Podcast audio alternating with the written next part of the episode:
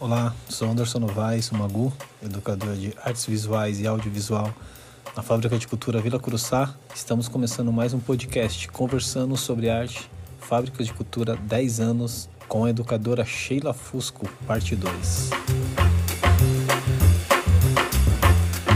Falamos sobre esses três anos de experiência pré-fábrica, né? Foi pré os prédios da fábrica. Mas quem é a Sheila Fusco como artista? Que, que a Sheila é, como foi o seu início na, na, na dança, o seu início como educadora. Fala um pouco sobre a sua carreira artística. Olha, Mago, é, você falou uma coisa que eu acho que cabe até nessa pergunta, né? Quando você fala que é, nós não somos os mesmos, né? E o, o, tanto como o aprendiz não é o mesmo que o aprendiz que passou há dois dias atrás comigo e ele volta, ele volta a outro. Eu acho que a Sheila Fusco, né, é, hoje ela é alguém em construção, né? Ela é um, eu sou uma educadora em construção diária. É, eu, eu fiz dança, mas eu fiz dança da forma bem engessada, né? Eu fiz jazz, fiz é, balé, né? Para na minha época, né? Eu não sei se ah, acredito que hoje também tem muitas academias, tem muitas escolas que têm essa, essa visão o balé clássico ele te dá é, terreno para todas as outras danças, né? Uma, uma, uma grande mentira, né? Uma grande mentira. Eu, eu discordo disso, né? Respeito bastante a linguagem, respeito o balé. Acho que ele tem é, sua.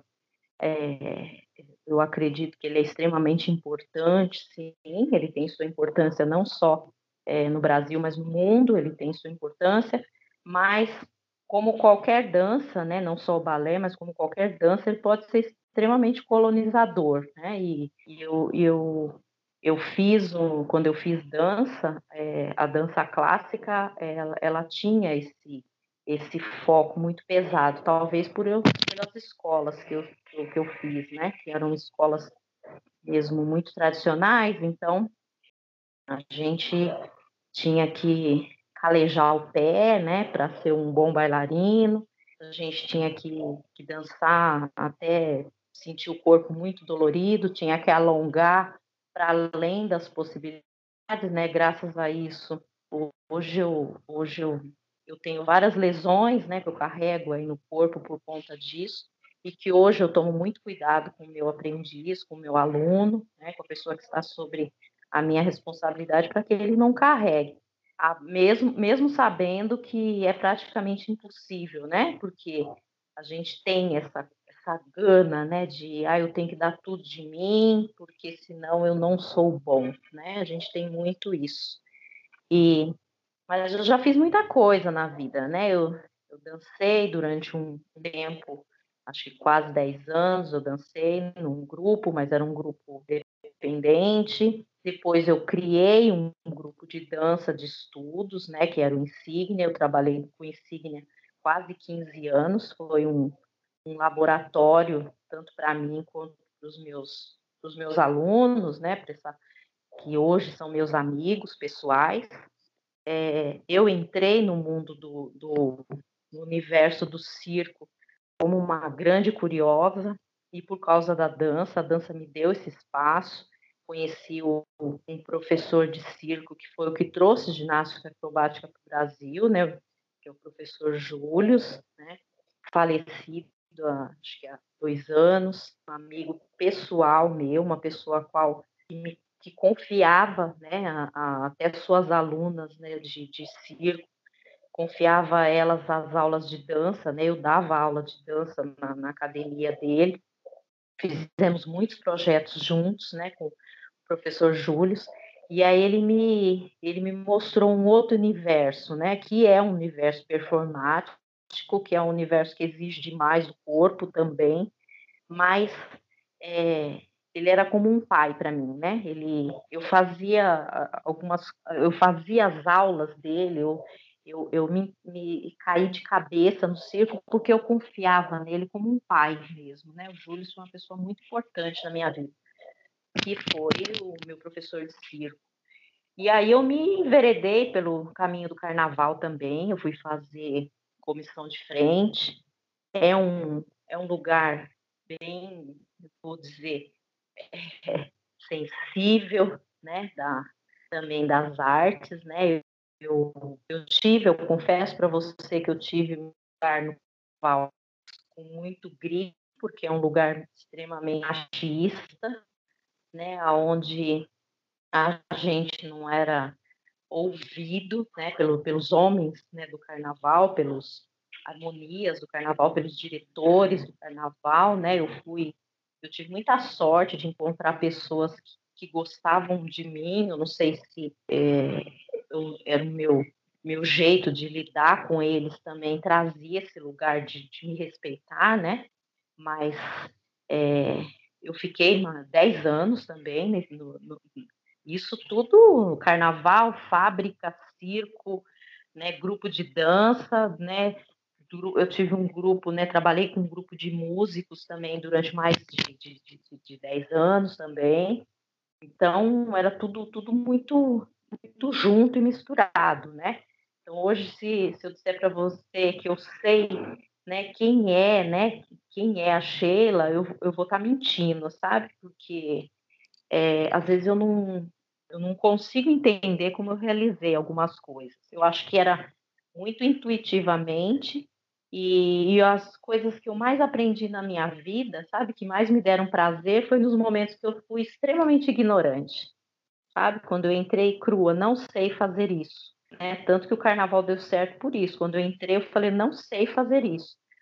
No momento que eu comecei a perceber que eu sabia o que eu estava fazendo e, e aquilo ali é, era muito previsível, aí eu não queria mais, sabe? Ficou, perdeu a graça.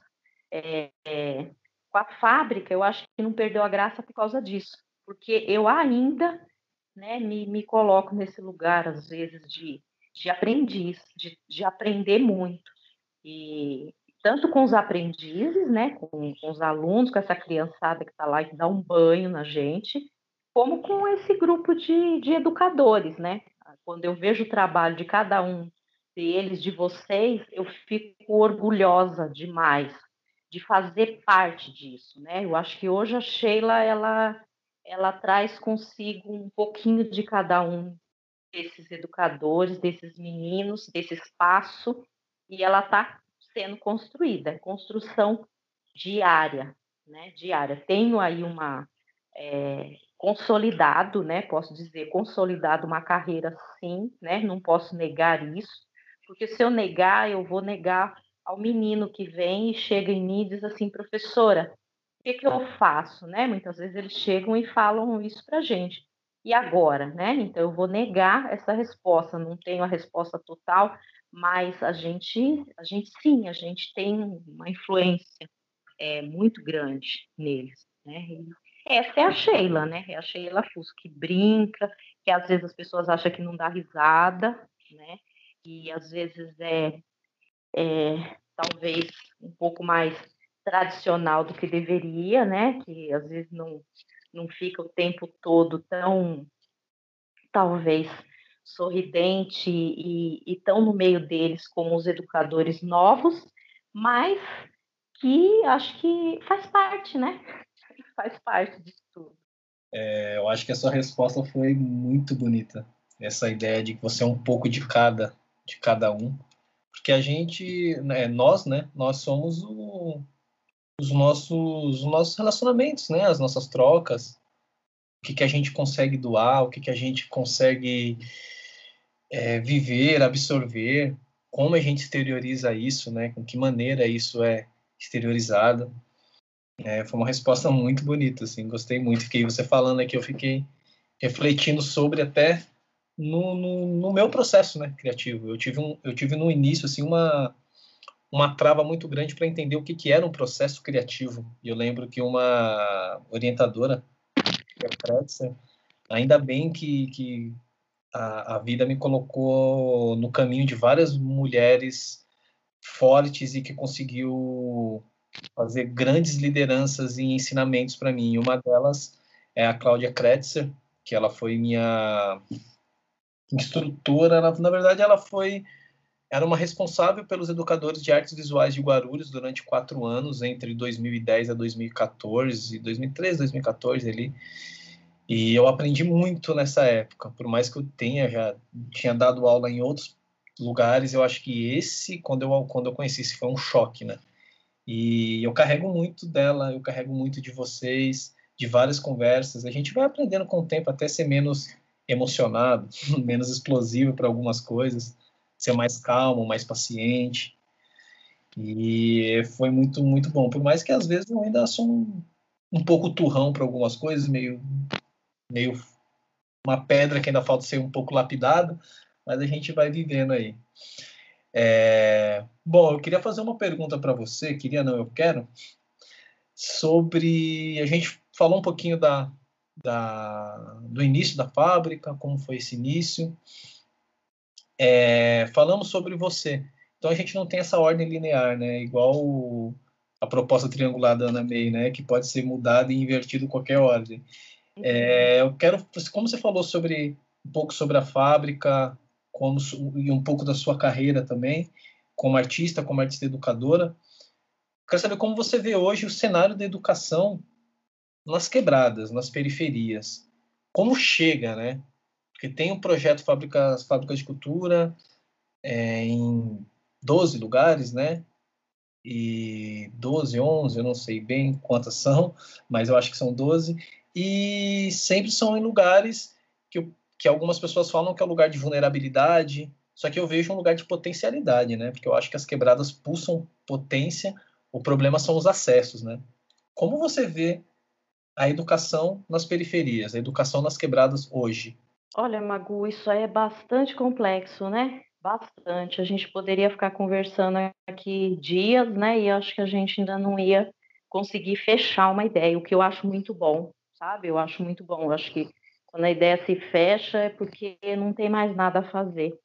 É, eu vejo é, uma distância muito grande entre o, o que é o que se chama, né? Isso também também é de colonizador de cultura de qualidade, ou educação de qualidade, vejo uma, uma distância muito grande, e, e o que se tem acesso nas quebradas.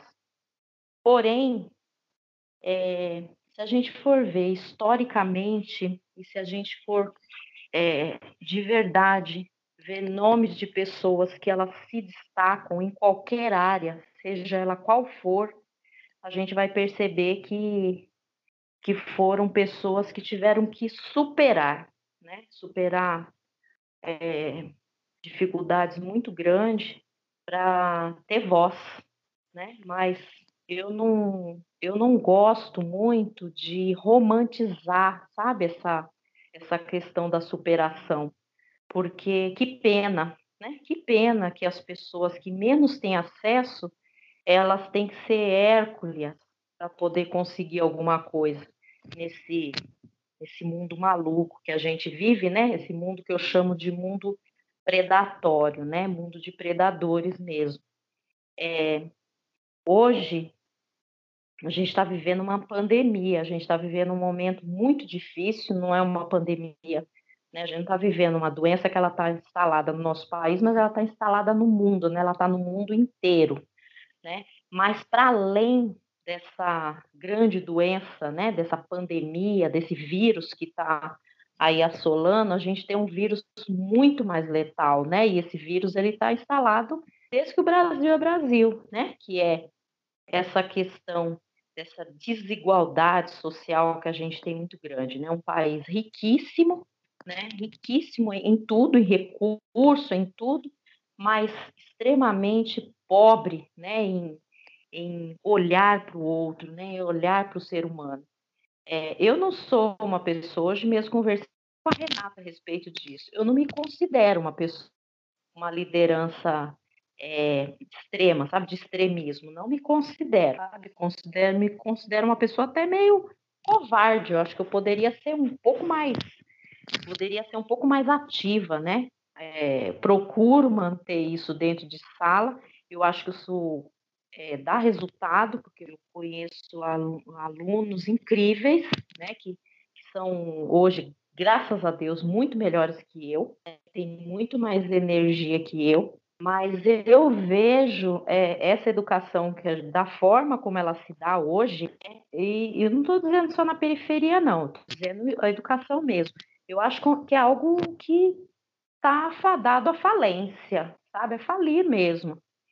Porque a gente percebe que nos meios mais abastados, a educação ela é conteudista, sabe? Conteúdo, tem que dar conteúdo, conteúdo, conteúdo, porque as pessoas, né, vai para a escola hoje, né, acho que sempre, mas hoje muito mais, para uma guerra, né, é uma guerra. Quem é o melhor, né? Então, é, eu fico muito preocupada da forma como os nossos meninos e as nossas meninas elas estão é, sendo estimuladas a ser cavalos de corrida. Né? A gente vê isso, eu não estou falando disso dentro de família pobre, não. Estou falando família pobre, família rica, onde você começa a conversar às vezes com um amigo, sua mãe, né? E você vai conversar com um amigo e ele fala assim: Nossa, meu filho, ele já fala inglês fluentemente, ele, eu, eu, vou ver se daqui a alguns anos ele vai fazer um intercâmbio, porque, enfim, né, porque até nisso existe uma, uma cultura que o que de fora é melhor, né, e o nosso é, é ruim, né. Então, eu percebo que na periferia, que na quebrada, a gente ainda encontra, ou, ou eu diria, que a gente encontra muito mais, sabe, é, professores né, valentes, professores que têm algo a dizer, professores que preparam para a vida, porque para mim a educação ela não deveria é, apenas, né? Não, não é fácil.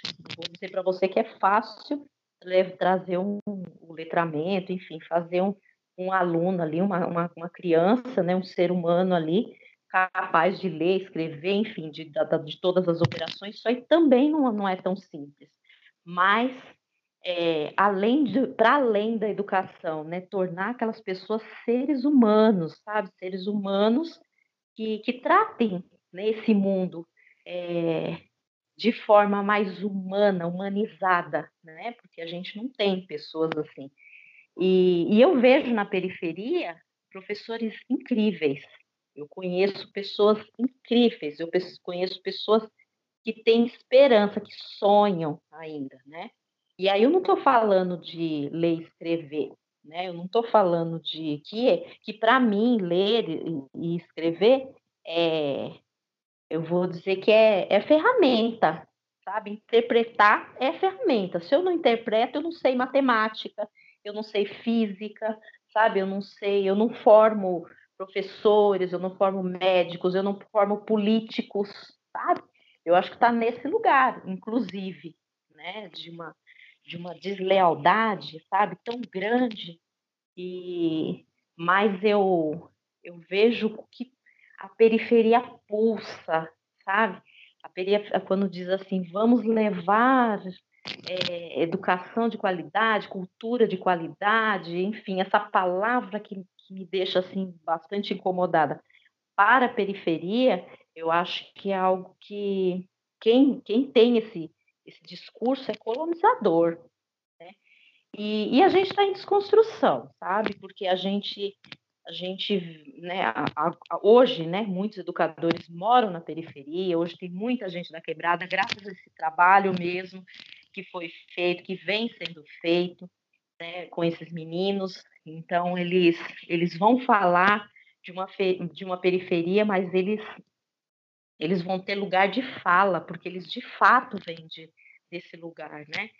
E, e eu só, é, eu acho que só tem luz no fim do túnel quando a gente perceber, sabe? Quando a gente escutar mesmo é, essa população, né? Quando a gente escutar a história deles, quando a gente considerar a história deles e, e ela, ela fazer parte de currículo, sabe? A história do negro tem que fazer parte do currículo, né? A, a história da mulher tem que fazer parte do currículo da educação.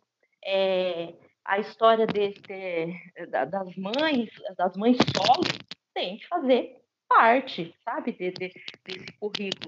escolar, né, da, da, da, educação, porque a educação é algo muito maior, né, a educação, eu diria que é esse grande guarda-chuva que está aí, né, e, e que as pessoas, elas segmentam isso, né, em compartimentam em, em, em, vamos dizer assim, caixinhas, né, agora sai de cena o professor tal e entra o professor tal, né, é, é bem complicado isso. E aí eu vejo a gente mesmo, né, nós na, nas fábricas, a gente lá na fábrica é, tendo, é, dando aula eles, né, que às vezes faz parte do currículo de matemática, de português, né, a, da, da educação artística, que educação artística, não sei na sua época, você é bem mais novo que eu, mas na minha época, educação artística, você tinha que saber desenhar muito bem e pintar muito bem, né? Fazer um desenho lá, colar, né? Um desenho lá da a Mônica, ou sei lá o que, ou uma casinha, sei lá o que fosse, e tivesse muito bonitinho, né?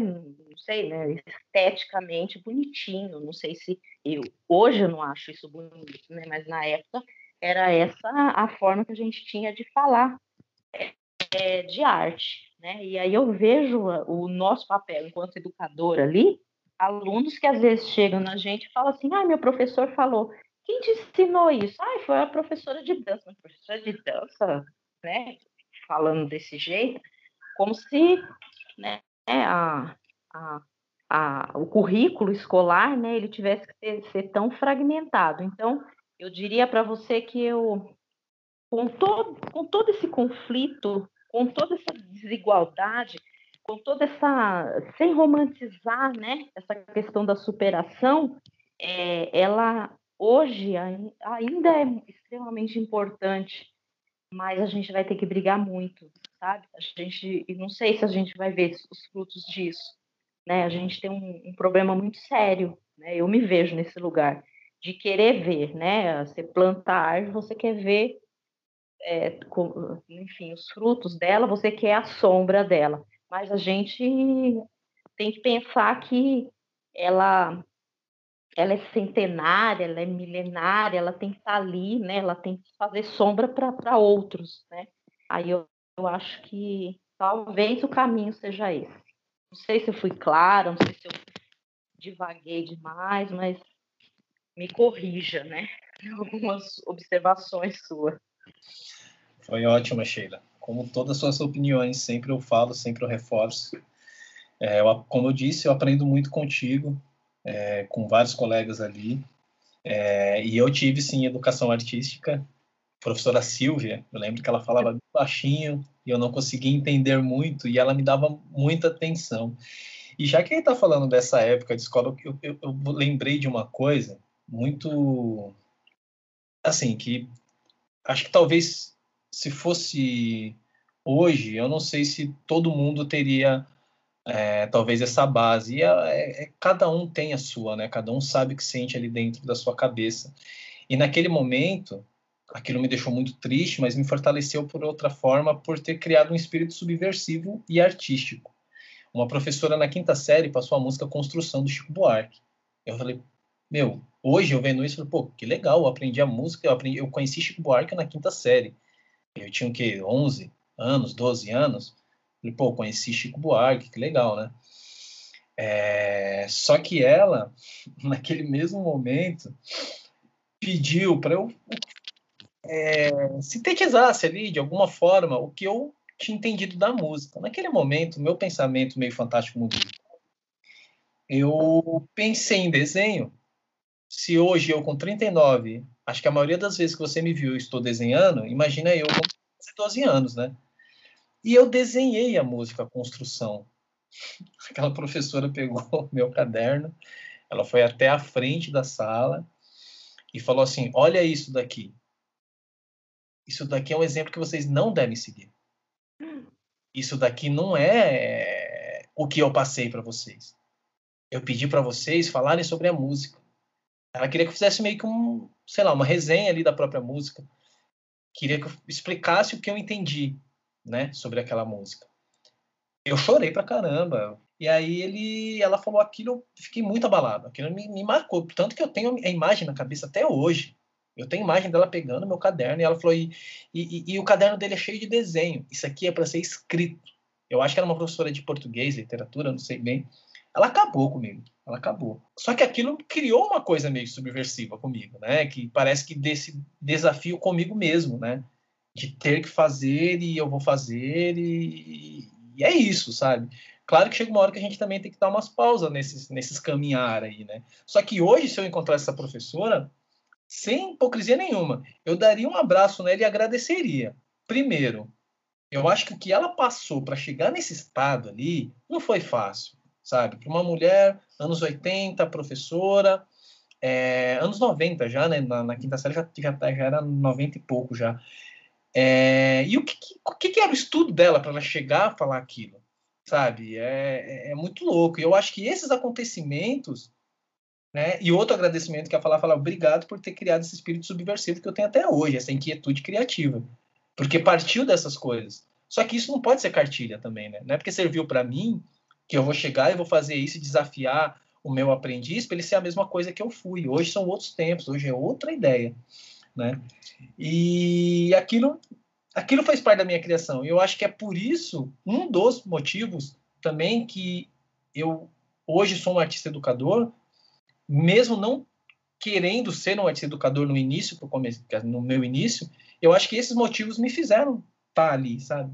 Me fazem ainda estar em sala de aula. Quando eu vejo alguns aprendizes que têm alguma dificuldade, eu consigo ver de uma maneira muito diferente, porque eu tenho dificuldade de aprendizado até hoje.